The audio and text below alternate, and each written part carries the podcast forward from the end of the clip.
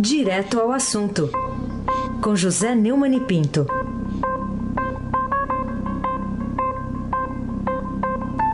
Oi, Neumann, bom dia. Bem-vindo, Raíssen Abac. Muito bom dia. Obrigado. Bom dia, Camila Tulinski. Bom dia. Bom dia, Almirante Nelson Volta. Hoje tem oi, Almirante. Hoje tem oi. Bom dia, Moacir Evangelista Biasi. Bom dia, Manuel Bonfim. Bom dia, ouvinte da Rádio Eldorado 107.3. Emanuel, aliás, desculpe, Raíssen Abac. Tamo aqui, tamo aqui. Hoje tá me tratando bem. Quero ver amanhã, Flamengo e Palmeiras. Vamos lá. O, Espero o... continuá-lo tratando muito bem. Eu sei, eu sei. Nós, nós, nós somos republicanos, eh, independentemente de qualquer coisa. O, o Neumann, o, o parecer sobre a, a denúncia contra o presidente Michel Temer não foi lido no plenário da Câmara ontem, por falta de quórum.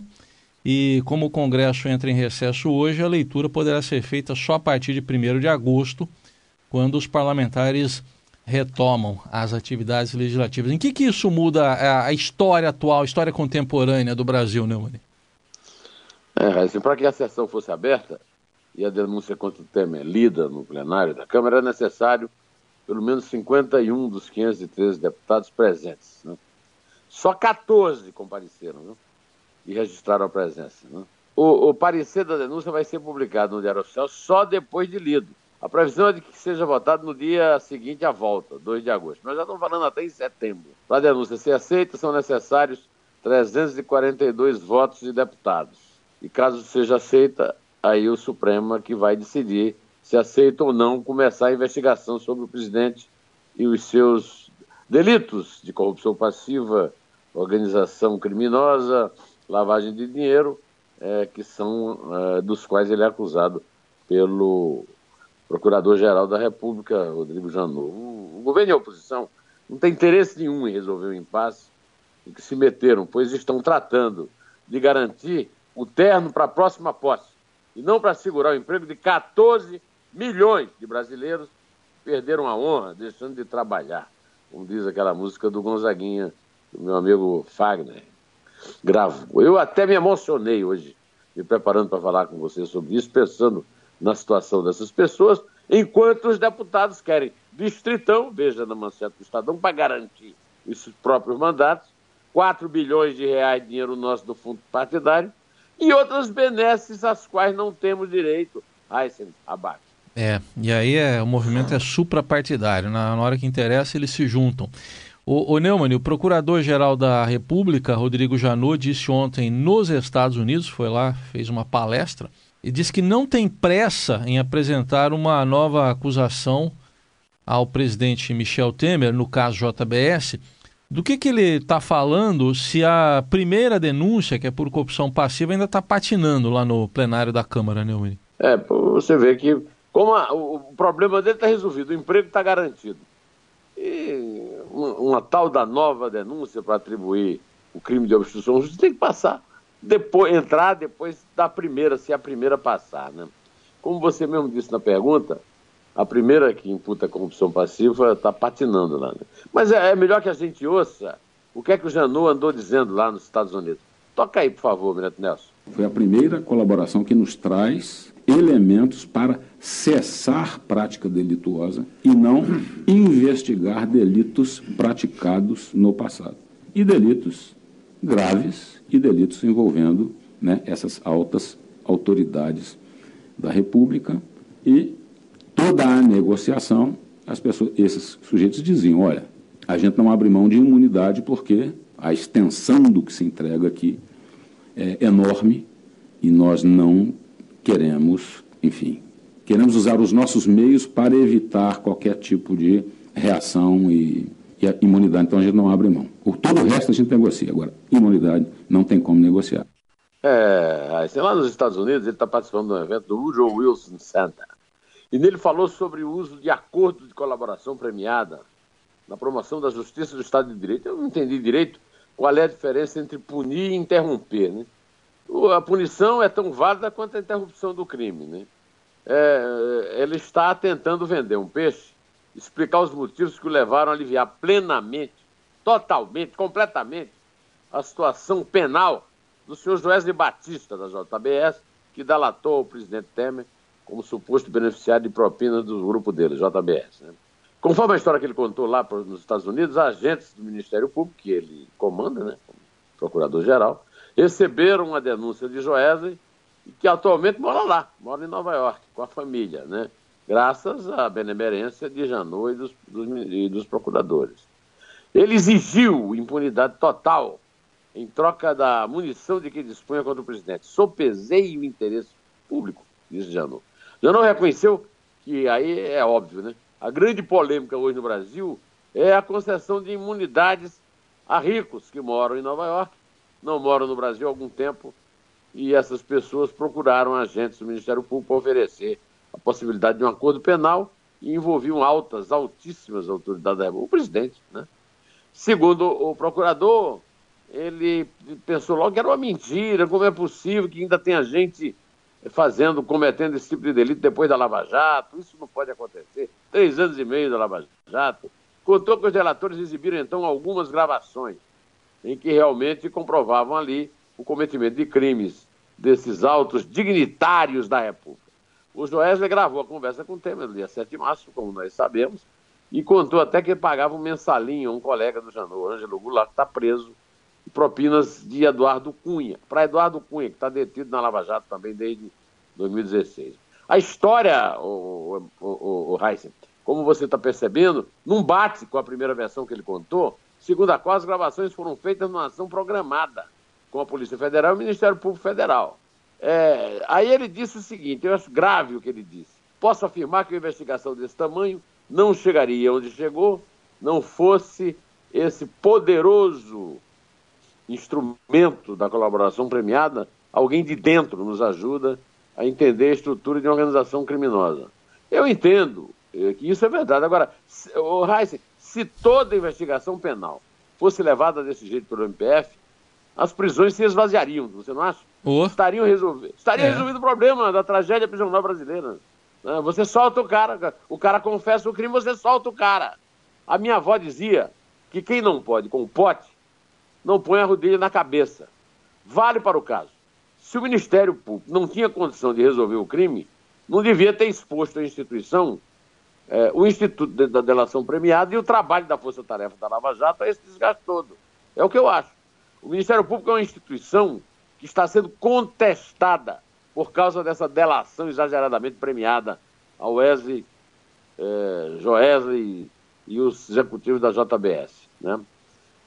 E a menos de dois meses de deixar o seu lugar, seu posto, o Janot ajuda a erodir o prestígio dos procuradores da Lava Jato com sua decisão, que fica parecendo ou ideologia ou vontade de se aposentar com a glória de um grande feito. Prendemos o presidente antes que ele cometesse o crime. Joesley é chefe da facção, é claro que ele é o chefe da facção, e ele não podia delatar. Se criminosos como ele tiverem condições de impor sua própria pena, aí é o fim do Estado do Direito. É, isso é mais grave até do que, do que a gravíssima questão, que é o, o fato de um presidente ser suspeito de um crime de corrupção, que eu tenho que reconhecer que é grave mesmo. Agora, ficou faltando explicar, Raíssa, eu sei que para você também, hum. como é que pode ter deixado é, de ser um machante qualquer de Anápolis e se tornar o maior produtor e vendedor de proteína animal do planeta? Joesley conversando sobre temas republicanos com Lula, olha, o voto distrital, é o distritão, e aí diz assim, ah, então toma lá 20 bilhões para ir para Angola, 200 para ir para Mariel, etc, né? E com Lula, com Dilma, com Luciano, só conversas republicanas. Porque nenhum deles, o Reis, jamais teve o hábito desse tipo de papo. Eu imagino, o Lula gosta de conversar sobre. É, não é sexo, drogas e rock and roll, é sexo, cachaça e futebol. Sim. Janot, Javô, né? Você estava de férias, não sabe que eu estou chamando o Janot de Eu Javô. sei, Javô, né? É, Javô. Javô. Pensa que engana os bestas, mas nem sempre engana todos os bestas.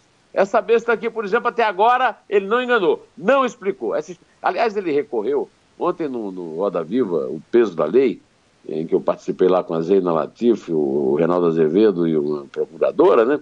Eu lembrei que ele citou erradamente a escolha, a escolha de Sofia é, do William Styron, um, romance, um dos meus romances favoritos, que deu um belo filme também.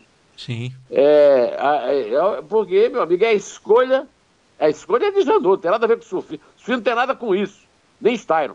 Aliás, quem tem a ver é o Faquin e os 11 colegas do Faquin que avalizaram esse contestadíssimo acordo de delação Heisen Abac.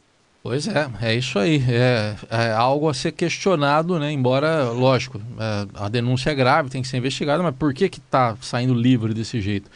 Ô Neumann, vamos falar aqui sobre a situação do, do emprego, né? O Brasil abriu 9.821 vagas de emprego formal, carteira assinada, em junho. Os dados foram divulgados pelo governo no Cadastro Geral de Empregados e Desempregados, o CAGED, eh, divulgados ontem esses dados é, pelo Ministério do Trabalho. Enfim, uma boa notícia no meio de tanta crise, desta crise, Neumani? É, meu amigo Heisen, lá nos no, uh, editorialistas do Estadão, desde o tempo do Dr. Rui, vou contar um particular.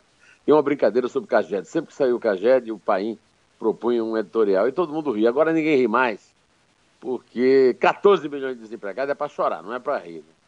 Esse resultado agora decorre 1 milhão 180.930 admissões e 1 milhão 172.109 demissões.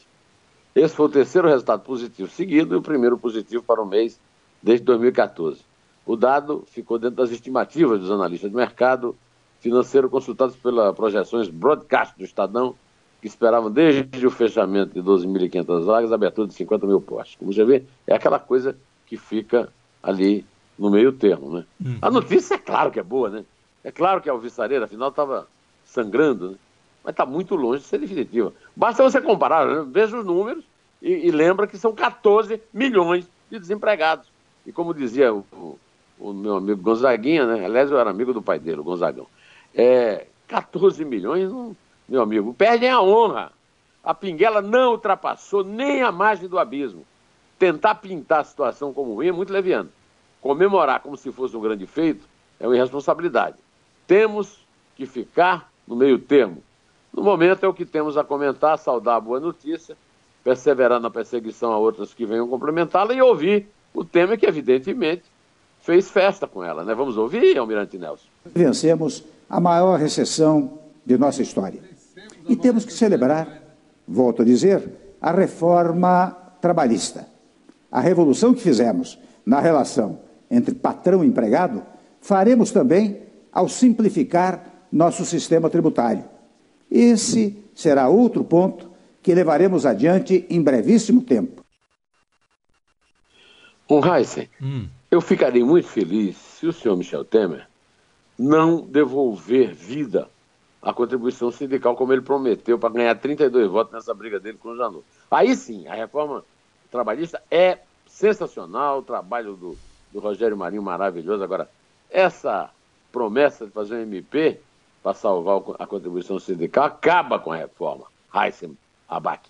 Bom, seria bom se a gente vivesse nesse país aí também, né? Do, do presidente. Ah, era uma Temer. maravilha. Isso é, isso é muito bom. O, o Neumann, o secretário de Acompanhamento Econômico do Ministério da Fazenda, Mansueto Almeida, afirmou ao broadcast do Estadão que o governo não tem espaço fiscal para absorver as mudanças feitas pelo deputado Newton Cardoso Júnior, é filho daquele, do, é. do PMDB de Minas, o ex-governador né, de Minas. Hum. É, no texto lá do novo refis, o refinanciamento lá das dívidas com a União. E daí? E aí, o que, que pode ser feito agora? Meu amigo Raíssa, eu sou um fã do Mansueto Almeida, fã mesmo.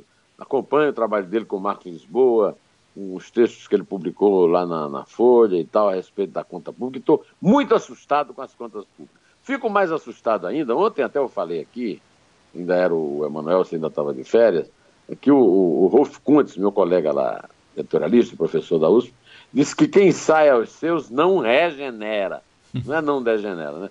Basta ver o que acontece com esse cidadão aí, né? E, e eu quero aqui citar o Mansueto, porque realmente não é uma questão de boa má vontade, como ele disse no Rio ontem, esse negócio de você passar uma arrecadação de 13 bilhões e 300 milhões numa situação dessa para apenas 420 milhões de reais, o que é o caso. Segundo Mansueto, eu concordo, aplaudo, sempre aplaudi o que ele disse, escreveu, Não existe espaço fiscal, é claro que não existe, para absorver uma perda extra de 12 bilhões com refis. A gente tem uma meta para cumprir, ele disse na entrevista ao Rio. Disse que agora é uma questão de negociar com o Congresso. Nós estamos numa democracia, nós não estamos aqui sob um Maduro, né? Já foi feito um corte muito grande no orçamento, a gente não pode ter mais surpresa do lado da arrecadação. A irresponsabilidade recorrente de Newton Cardoso Júnior, ele já tentou várias vezes esse perdão generalizado, mostra que a relação do governo Temer com o Congresso não é o mar de rosas que o presidente descreve. Está longe de ser. Como se dizia no tempo das greves do ABC, dos anos 80, que eu cobri lá para o Jornal do Brasil do Rio, a luta continua, companheiros. Todo lado do Mansueto, que faz o diagnóstico certo, e contra as iniciativas de predadores como esses representantes da velha política da República, como o senhor Newton Cardoso Júnior. Manda bala! Vamos lá, para fechar. A, vamos a Oi, vamos o, a Oi. O assunto prometido, a Oi, né? Porque o jornal Valor Econômico publicou uma reportagem preocupante, o título Mediações da Oi não avançam. Então você sempre tem falado aí é, nisso, né? Nesse assunto aqui na nossa programação, já há muito tempo você alerta uh, para esse tipo de desfecho. Que, que, você pode nos adiantar aí sobre isso, Neumann? É o seguinte: os acionistas da Oi se recusam terminantemente a pagar a dívida que a empresa tem com a Anatel, uma dívida de 20 bilhões de multa. Pelo amor de Deus, a multa é mau cumprimento de serviço ou então tarifa absurda. A ideia do ministro de Ciência, Tecnologia, Inovação e Comunicações, o Gilberto Kassab, e do presidente da Anatel, que não funciona como representante do consumidor, do contribuinte, como era para ser a Anatel, uma agência criada no governo Fernando Henrique, mas sim como uma espécie de assessor técnico para justificar essa ideia de Jerico de Kassab, era trocar essas dívidas por investimentos. Eu venho denunciando isso aqui, você é testemunha, uhum. o Almirante Nelson sempre toca aí o, o, né, o pedalinho do... do... Olha lá, olha lá. Oh, tchau, querida, tchau, querida. A União, Kassab e Quadros não podem doar bens públicos nossos e muito menos cancelar dívidas. Esse assunto está rolando desde o início desse ano, quando na calada da noite essa maracutaia com o nosso dinheiro foi aprovada no Senado por uma comissão e aí passou como final, né? Essa benesse só não foi aprovada totalmente graças ao socorro dado por um eliminado do ministro Luiz Roberto Barroso, e depois uma intervenção da própria Carmen Lúcia, presidente do Supremo. Mas continua fedendo, continua fedendo, Almirante Nelson, mais do que o Rio Tietê. Muito bem. Mas não desistiram, nem tão cedo parece que vão desistir, rapaz. O que a União e a Anatel têm que fazer é cobrar a dívida da Oi. E se não pagarem, assumir a empresa via intervenção e vendê-la para quem possa pagar os credores e queira investir e ganhar dinheiro com telefonia no Brasil.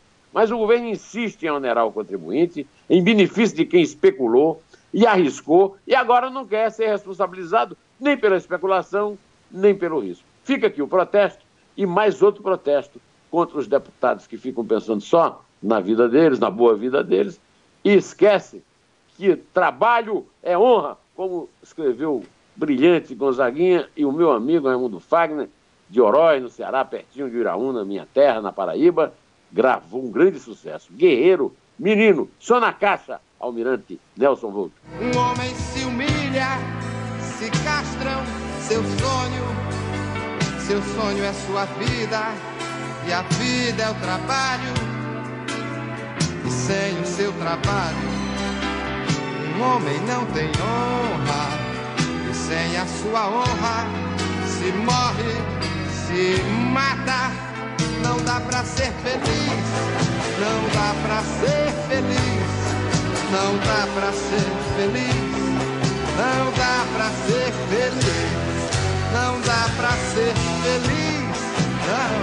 Não dá pra não se emocionar com isso, ah, meu querido dá, amigo. Não, não dá não nem dá. vontade de cortar, né? Não dá é, nem vontade de cortar a música. Coisa linda, que demais. coisa linda. Meu Bom, amigo Raíssen Abac, vamos contar. A partir de que número, então? Ah, qualquer. Número 3, que é um número. É 3? Né? É. Tá bom. É 2. Vai. Não, eu vai. não falei é 3, eu vou falar não, agora. Então fala. Então, fala. É 3. É 2. É 1. Um. Inter. Precisam de um sonho que os tornem perfeitos. É triste ver esse homem, guerreiro, menino, com a barra de seu tempo por sobre seus ombros. Eu vejo que ele berra, eu vejo que ele sangra, a dor que traz no peito, pois ama e ama. Um homem se humilha, se castrando seu sonho. Seu sonho é sua vida e a vida é o trabalho. Sem o seu trabalho, um homem não tem honra. Sem a sua honra, se morre, se mata. Não dá pra ser feliz, não dá pra ser feliz. Não dá pra ser feliz. Não dá pra ser feliz. Não dá pra ser feliz. Não dá pra ser feliz.